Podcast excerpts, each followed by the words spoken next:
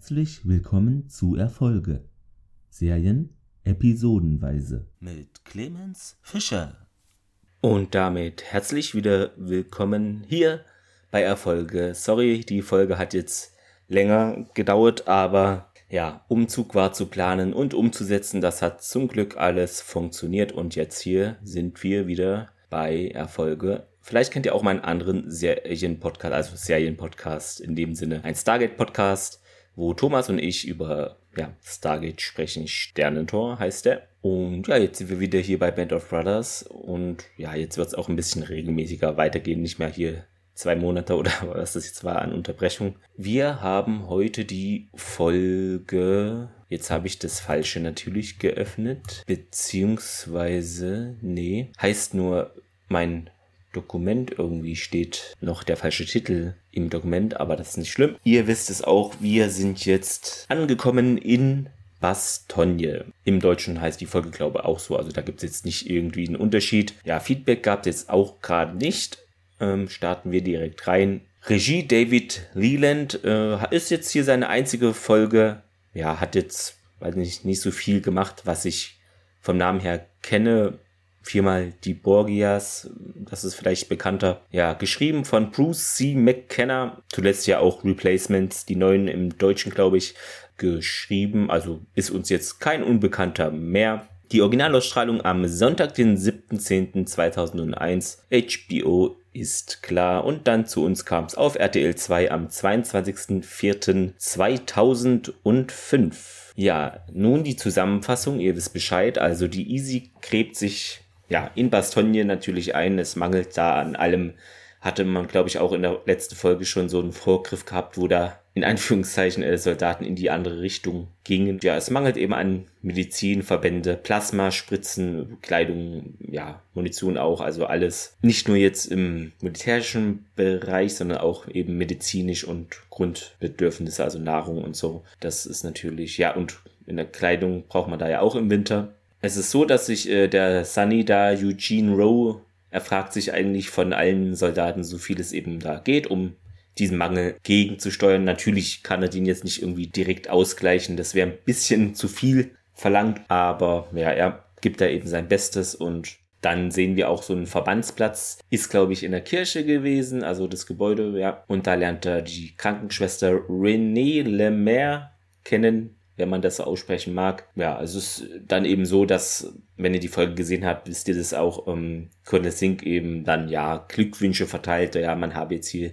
die Frontlinie gehalten und liest auch so einen Brief laut vor, der ja irgendwie von dem deutschen General da stammt, äh, der die da ja, angegriffen hat oder eben unter Druck setzt. Und in dem Brief geht es irgendwie darum, ja, hier gebt doch lieber auf, ne, wenn ihr eure Einheit da retten möchtet. Und ja, also das ist jetzt, natürlich wird das nicht gemacht. Ne? Es ist ein kaltes Weihnachtsfest in dem Sinne und da werden auch einige ihr Leben lassen. Ja, und am Ende wird dann eben Bastogne noch bombardiert. Ich weiß nicht, wahrscheinlich waren es dann nicht mehr Flieger, äh, wird dann wohl eher Artillerie sein, schätze ich mal. Denn zu dieser Zeit gab es jetzt auch nicht mehr viele deutsche einsatzfähige Flieger, würde ich jetzt mal so sagen. Ganz genau weiß ich es nicht, aber ja, da hatte doch eigentlich die Alliierten eine Luftüberlegenheit dann auch gehabt in den letzten ja, Jahr, ein, zwei Jahren. Ja, und das geht hier alles Schlag auf Schlag. Wir springen nämlich direkt in die Trivia. Genau. Jetzt nochmal zu der Schlacht oder der Belagerung von Bastogne selber. 20. bis 27. Dezember, also eine Woche rum,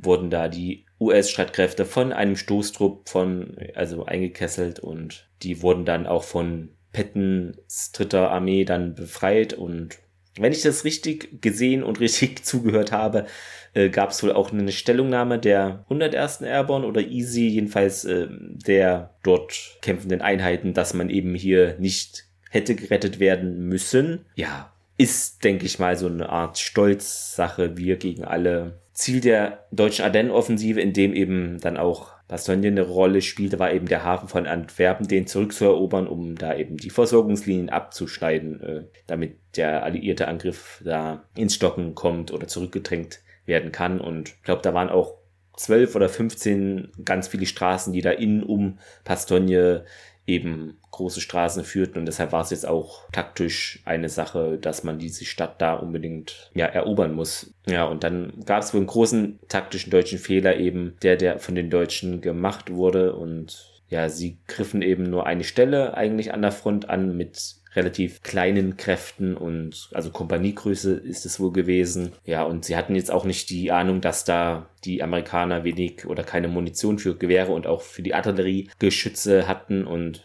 ja, hätten sie das gewusst, wäre es vielleicht so gewesen, dass sie da leicht die Stellungen überrennen können, aber die wollten da wahrscheinlich auch nicht äh, all in gehen und alles riskieren. Ähm, ja, deshalb ergab sich da eher so eine Belagerungssituation auch, in der jetzt jeder ja mal fünf Meter, da mal wahrscheinlich fünf Meter erobert und es geht eigentlich, bleibt es relativ vom Geländegewinn her erstmal Putt. Ja, genau. Das war dann wohl der 22. Dezember, wo der amerikanische, äh, die Garnison durch General Lüttwitz zur Kapitulation eben, was ich eben angesprochen hatte, aufgefordert wurde. Und ja, McAuliffes erste mündliche Reaktion soll darauf so gewesen sein, ah, nuts. Und die offizielle Antwort lautete dann, to the German Commander nuts. The American Commander und ja, Nuts ist wohl Quatsch. Kannte ich jetzt als Ausspruch so auch nicht. Habe ich mich jetzt auch weitergebildet. Und ja, wurde dann eben vom Kommandeur der 327. Light Infanterie Regiments äh, Colonel Joseph H. Harper übergeben und der musste dann erklären, ob das Wort eben positiv oder negativ gemeint war und umschrieb es mit äh, Go to Hell. Ja, brauchen wir jetzt nicht mehr übersetzen.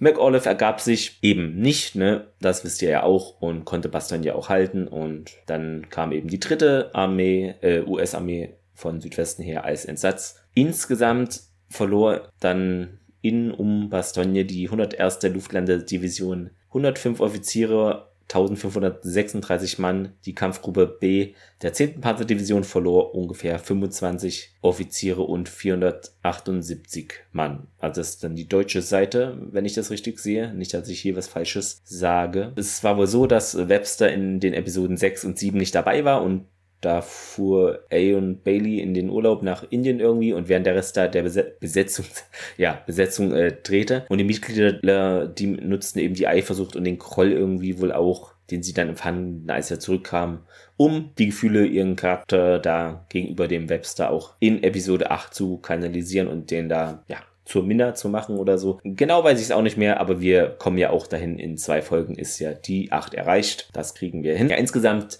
arbeiten, falls ich es nicht schon gesagt habe, aber irgendwie in der INDB stand es jetzt speziell für diese Folge über 2000 Komparsen an Band of Brothers mit und viele von ihnen haben da ja wohl auch eine Zeile zu hören, also sind so mit einem Satz wahrscheinlich verewigt, gab wohl 500 Sprechrollen auch. Und es brauchte fünf Küchen, die auf Hochtouren eben da liefen und die Crew verpflegten. Das ist ja auch mal ein Luxus. Ja, also das ist habe ich nicht ganz so verstanden, aber auf jeden Fall sieht es ja sehr winterlich da aus und auch nach Belgien wohl und nach Bastogne, aber die Sache wurde gedreht in England Soundstage, ich weiß nicht, ist es Bühne oder auf einer Naturbühne in England, wie auch immer man das korrekt übersetzt. Auf jeden Fall wurde es nicht an Originalschauplätzen gedreht. Ja, das Foto, das Buck Compton von sich und seinem Mädchen in Anführungszeichen zeigt, ist das des Schauspielers Neil McDonough und seiner tatsächlichen Frau Ruth Robertson. Nette Geschichte hier am Rand. Was ich auch interessant finde, dass der Winter sich ja auch rasiert da bei der Kälte. Ich weiß nicht, ob ich das so könnte, weil, ja, keine Ahnung, ich brauche da warmes Wasser für irgendwie, sonst klappt das nicht und ja,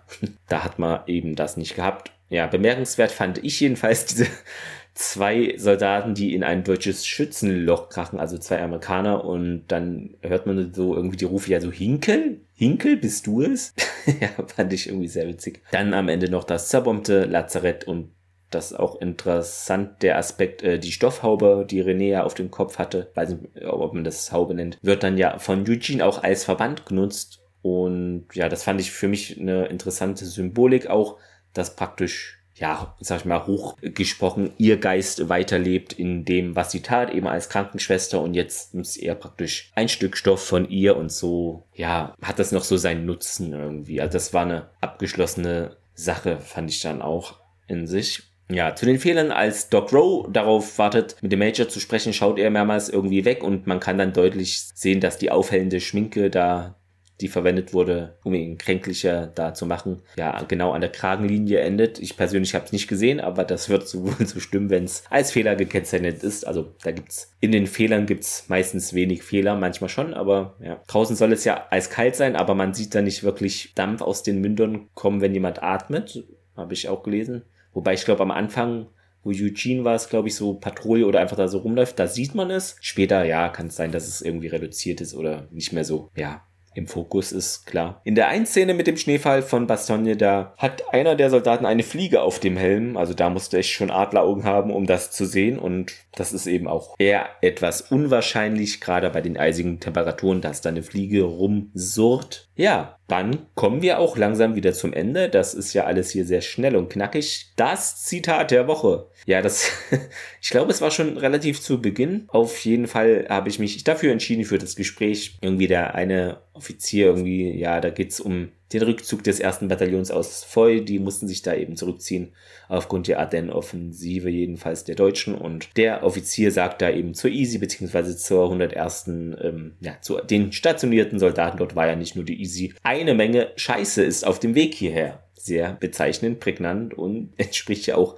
aus deren Sicht äh, der Wahrheit. Ja, zum Fazit habe ich mir nicht viele Notizen gemacht, ähm, denn ja, was soll ich sagen? Daumen hoch für diese Folge. Warum? Was ich interessant fand, es wurde jetzt wenig gekämpft. Okay, es gab Artillerieeinschläge, das ist klar. Und ja, ein paar Patrouillen und am Ende dann kleineren deutschen Vorstoß auch mit Panzern. Aber so richtige Kämpfe, wie man das sonst kennt oder so, gab es nicht. Aber ich fand es dennoch eben atmosphärisch atmosphärisch kalt, ja. Also es war wirklich, ja, wie die da auch alle frieren im Schützenloch und dann ist noch Weihnachten und so. So eine gemischte Stimmung, aber die gut eingefangen wurde. Musik tut sein Übriges natürlich dazu. Und eben auch für mich interessant mal, dass Eugene, der war jetzt noch nicht so im Fokus, fand ich. Klar, taucht immer mal auf. Es ist halt ein Sunny, der ist immer mal im Bild. Es ist ja schließlich Krieg. Aber hier sehen wir nochmal schon aus seiner Sicht, äh, wie er die Dinge erlebt. Und da fällt mir auch ein, da war es doch so, dass auch ein Vorgesetzter mal sagt, wo er dann mit seinem Sanitäter-Kollegen praktisch irgendwie in einem Schutzloch äh, sitzt. Ja, hier, was soll denn das? Äh, wenn jetzt hier irgendwie eine Granate ankommt, dann haben wir keine Sunnis mehr, weil ihr zu zweit da drin sitzt. Also das war einfach atmosphärisch sehr gut äh, für mich umgesetzt und trotz in Anführungszeichen weniger Action eine sehr gute Folge auch. Ne? Deshalb Daumen hoch. Dann hört auch gerne beim nächsten Mal wieder rein. Wie gesagt, diesmal müsst ihr nicht zwei Monate warten. Das kriegen wir schneller hin. Verfolgt einfach Twitter, Facebook oder Instagram. Da kündige ich das dann ja immer einen Tag vorher an mit dem Vorschaubild. Ihr kennt es ja. Ja, dann wünsche ich euch noch einen schönen Tag und hört gerne auch beim nächsten Mal wieder rein. Ja, Empfehlungen könnt ihr auch sehr gerne geben. Apple Podcast bewerten oder wo auch immer man es noch tut kann, sehr gerne und bleibt mir zu sagen, bis dann, ciao.